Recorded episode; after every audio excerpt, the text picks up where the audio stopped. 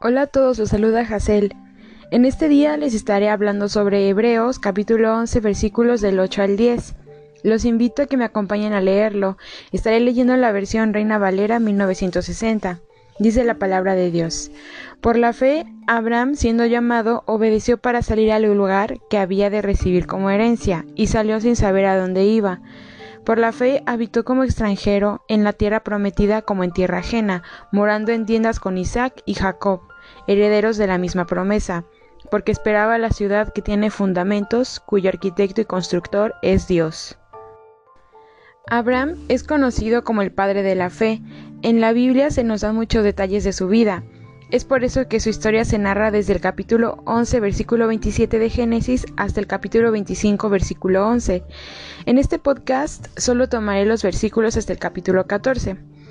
La palabra nos dice que Abraham nació en un lugar llamado Ur de los Caldeos. En la actualidad los restos de Ur se encuentran en Irak. Aunque él y su familia eran de ese sitio, se trasladaron a Arán. Este lugar estaba al sureste de la actual Turquía. Dios ya le había dicho a Abraham que dejara a su familia extendida y que se fuera a un lugar que le iba a dar. Y así lo hizo Abraham. Tomó con él a su esposa, a su sobrino Lot, a sus sirvientes y a todas las pertenencias y se fue a Canaán. Canaán se le llamó a una región situada entre el mar Mediterráneo y el río Jordán. Hebreos capítulo 11 versículo 9 dice que por la fe Abraham habitó como extranjero en la tierra prometida como en tierra ajena, morando en tiendas con Isaac y Jacob, coherederos de la misma promesa. Esto es porque Dios le prometió a Abraham que le daría la tierra a la que llegó, que era la tierra de la promesa, pero habitó como extranjero porque cuando llegó allí ya había otras personas, pero por la fe Abraham estaba seguro que a pesar de eso Dios le daría esa tierra a él y a su descendencia. Dios se le apareció a Abraham y le reafirmó que así sería, y en ese lugar Abraham le hizo un altar a Dios. Dice la palabra que tanto Abraham como su sobrino Lot tenían ovejas, vacas y tiendas en las que vivían sus trabajadores. Dado que el número de animales y personas ya era muy grande, en un punto hubo un conflicto entre los pastores de Abraham y de Lot. Ante esto, Abraham le dijo a su sobrino que no había necesidad de que estuvieran peleados y que para eso le daba escoger qué parte de la tierra quería para vivir. Entonces Lot escogió la tierra que ya no estaba en Canaán y que estaba cerca de Sodoma. A pesar de esta división, Dios le dijo a Abraham que alzara sus ojos y mirara desde el lugar donde estaba hacia el norte y el sur y al oriente y al occidente.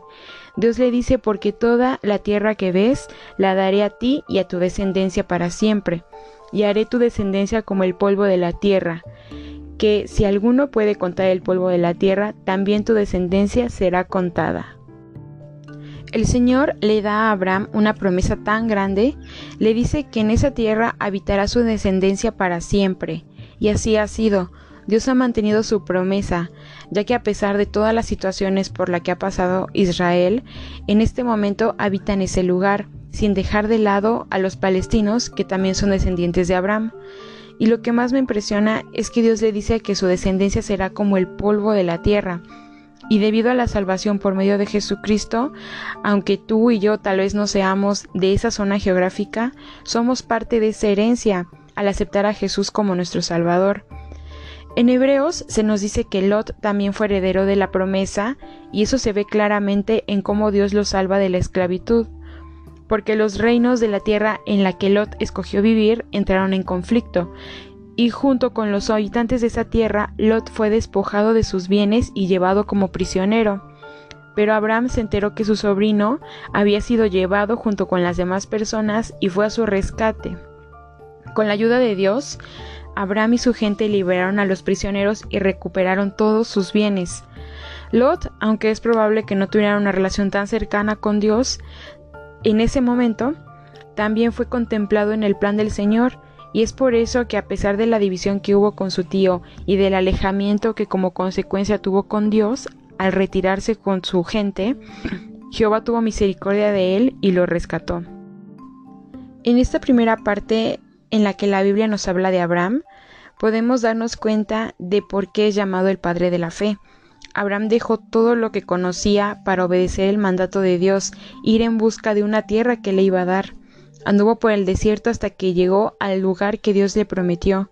Y a pesar de que parecía difícil que esa tierra, que ya estaba habitada, el Señor se la pudiera dar, Dios se lo prometió y Abraham creyó y por su fe todos podemos ser también herederos de esa promesa que Dios hizo hace tantos años.